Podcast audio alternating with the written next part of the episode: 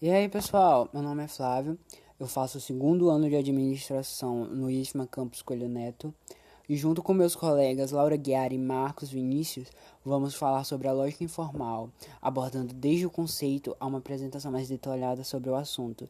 De já agradecemos pela atenção de todos. A lógica informal é um esforço para se apresentar e explanar argumentos que possam ser utilizados para se analisar, desenvolver e, por fim, aperfeiçoar os raciocínios informais que acontecem em relações do cotidiano, assim como as interpessoais, as propagandas, as questões políticas, argumentos judiciais e em outros comentários que podem ser encontrados em jornais e em quaisquer outras formas de comunicação em massa. Há muitos casos em que a explanação e desenvolvimento da lógica informal é alavancada por questões pessoais, como o querer de se desenvolver um argumento lógico que seja capaz de provar determinado ponto de vista ou de se tornar parte de um ensino geral, e também de compor e elaborar métodos que aprimorem o raciocínio da população em geral, de forma que a discussão e debates também sejam afetadas de forma positiva. Desse modo, a lógica informal tem interesses que se aproximam dos ideais do movimento pelo pensamento crítico, de modo que ambos possuem como objetivo primal o desejo de se desenvolver um modelo de ensino que enfatize a investigação do caráter crítico. Mesmo que a lógica informal seja mostrada como uma alternativa à lógica formal, as duas se relacionam de modo ainda mais complexo e elaborado que o proposto. Enquanto a tentativa de se dar o ensinamento do raciocínio correto e o pensamento crítico está firmada na linguagem natural, a pesquisa na lógica informal pode abrigar e mostrar métodos formais. Ademais, é ainda possível argumentar que a lógica informal ou a análise dos pontos e argumentos em que ela está fundamentada pode ser formalizada. Os atuais trabalhos, tendo em vista os modelos computacionais que se esforçam em utilizar como base de seus argumentos a análise na linguagem natural da lógica informal, propõem que a lógica não monotônica, a teoria da probabilidade e outros moldes formais também não clássicos se ajustem adequadamente a esta tarefa. O que é um argumento? Antes de mais nada, deve-se definir o que vem a ser o argumento.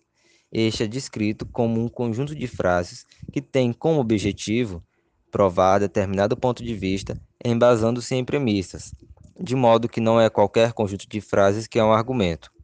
Para que o conjunto de frases seja então um argumento, deve haver entre as frases uma relação, de modo que uma e apenas uma seja a conclusão, e as demais sejam as premissas, que podem ser definidas como razões apresentadas para que seja possível chegar à conclusão proposta. Quanto às frases que são apresentadas como razões, as denominadas premissas, podem haver mais de uma num mesmo argumento. São elas que sustentarão a conclusão.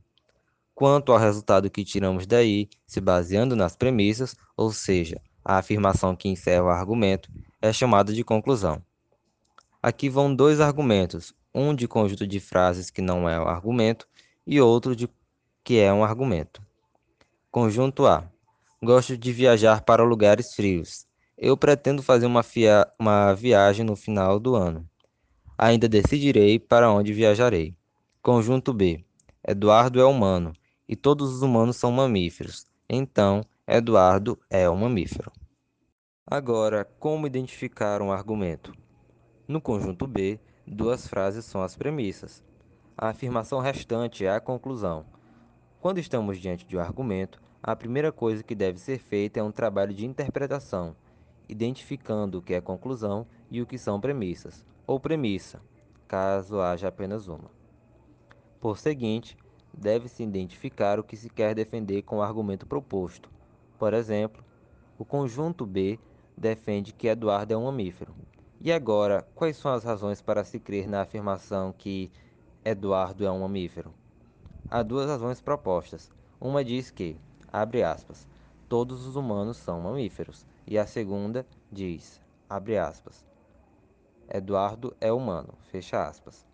Caso for do desejo da pessoa argumentante, pode-se reformular a posição das frases do argumento de modo que as premissas e a conclusão se mostrem mais claras ainda.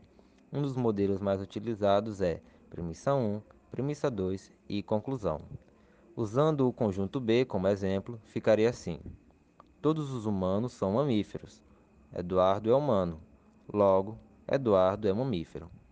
Torna-se, pois, desse modo mais fácil identificar as premissas e a conclusão, mas não podemos esperar que os argumentos sejam sempre apresentados de modo que a identificação seja fácil ou que a compreensão das suas partes seja completamente clara. É bastante comum que na linguagem cotidiana e nos textos filosóficos as ideias sejam apresentadas de forma difícil de detectar, como por exemplo, abre aspas. Como que vocês ainda estão nessa discussão? É fato que todo ser humano é um mamífero. Ora, todos nós, incluindo Eduardo, somos, obviamente, seres humanos. Então não vou nem, nem entrar em detalhes e explicações mais complicadas, porque já está mais que claro que Eduardo é um mamífero. Fecha aspas. É possível ver que este ainda é o mesmo argumento, ainda que as premissas e conclusão sejam intercaladas por frases que não façam parte da forma final do argumento. Ele é apresentado de forma que é menos acessível que a primeira. Desse modo, é necessário falar que há sim palavras que podem acompanhar as premissas ou a conclusão e que podem ou não facilitar sua identificação. Geralmente, esses termos são logo, daí que, assim, portanto e por isso, que costumam identificar a conclusão inferida. Os termos porque, pois, uma vez que, posto que, tendo em conta que, em virtude de, devido a e dado que, indicam que se irão oferecer razões para que seja concluído algo. E, to, e, ora e mais, ou uma vírgula ou ponto final costumam ligar as premissas. Por fim, deve-se falar de a validade de um argumento. Ela é dada quando as conclusões se seguem das premissas. Em caso oposto, estamos à frente de uma argumentação inválida. Por exemplo, todos os mexicanos gostam de comida apimentada. Carla é mexicana, logo, Carla gosta de comida apimentada. Tanto as premissas quanto as conclusões são falsas, mas a conclusão vem a partir das premissas. Logo, o argumento é válido. Quando se fala de verdade e falsidade, refere-se às premissas e conclusão, e quando se trata de validade e invalidade, nos referimos ao argumento em si. Como por exemplo, a maioria dos brasileiros são descendentes de europeus. Europeus são brancos, logo, a maioria da população brasileira é branca.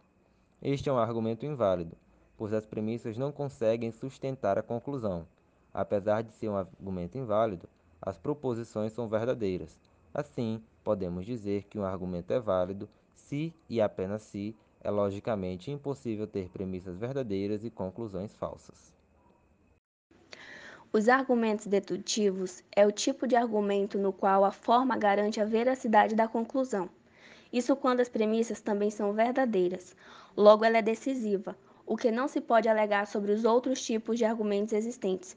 E é aí que está a principal diferença entre as lógicas formal e informal. Temos ainda outros tipos de argumentos, o por analogia, o indutivo, sobre causas e de autoridade. Os argumentos por analogia, assim como os dedutivos, são os mais aplicados por filósofos. Os argumentos por analogia são apresentados como: o x tem a propriedade A, B, C, D. O y, tal como o x, tem as propriedades A, B, C, D. O x tem ainda a propriedade E, logo os y têm também a propriedade E. E de forma resumida, ficaria como: o x, como os y, tem as propriedades A, B, C, D. O x tem ainda a propriedade E, Logo, os y têm a propriedade e, e de forma bem mais breve, ficaria como: os x são e, os y são os x, logo os y são e. Este é o tipo de argumento que parte da ideia de que, se coisas diferentes são semelhantes em alguns aspectos, também serão em outros. Por exemplo, meu carro é semelhante ao do Lucas. Meu carro é de alta potência. Logo, o carro de Lucas tem alta potência. O termo, entre aspas, semelhante, cria uma relação entre o, entre aspas, meu carro e o, entre aspas, carro de Lucas, de modo que, sendo o meu carro potente, o de Lucas também será. Esse termo cria uma relação entre duas situações análogas, que são características desse tipo de argumento. Mas será que apenas pela forma do argumento ficamos sabendo se o argumento é aceitável ou não? Para tornar clara a resposta a esta pergunta, compara-se o argumento anterior com o seguinte: Meu poste é conversível. O carro de Lucas é um conversível semelhante ao meu. Logo, o carro de Lucas é um Porsche. Este último exemplo não pode ser aceito com tanta certeza. Os dois têm a mesma forma e estrutura, logo é possível concluir que a estrutura não quer dizer nada a respeito da validação e ou veracidade de um argumento. E retomando ao exemplo, não nos dá certeza sobre a marca do carro de Lucas. Assim como os argumentos apresentados, há bons argumentos e maus argumentos por analogia. Esse é o motivo de não se enquadrarem na lógica formal. Validade ou invalidade é coisa de argumento dedutivo. Para explicar isso, deve-se ter em mente o que é validade. Validade é o que define se é logicamente impossível obter conclusões falsas a partir de premissas verdadeiras, o que não ocorre com analogia. Argumentos por analogia não têm a característica de preservar a verdade, ou seja, não é possível se obter uma conclusão totalmente verdadeira. Desse modo, as analogias são classificadas em fortes ou fracas. Como é possível defini-las? Para responder essa pergunta, devemos estar atentos a três critérios. Primeiro, as semelhanças apontadas nos casos que estão a ser comparados são relevantes para a conclusão que se quer inferir? Segundo, a comparação tem por base um número razoável de semelhanças? Terceiro, apesar das semelhanças apontadas, não haverá diferenças fundamentais entre os casos que estão a ser comparados? Aplicando os critérios apresentados, é possível saber se a analogia é forte ou fraca. Tomemos outro exemplo. Os bombeiros dividem-se em batalhões, obedecem a uma hierarquia, têm um quartel e usam farda, tal como os policiais. Os policiais usam arma. Logo, os bombeiros usam arma. O argumento falha nos critérios 1 e 3. 1. Porque, embora haja muitas semelhanças entre o Corpo de Bombeiros, a polícia, nenhuma delas sequer fala do uso de armas. E 3. Porque há uma diferença fundamental entre os dois casos. Enquanto a polícia é uma força de ordem, os bombeiros são uma força de paz, que não necessita de modo de coação. Argumentos indutivos ou generalizações são argumentos mais usados fora da filosofia, que tenham prova um determinado assunto, fazendo a generalização das premissas para a conclusão.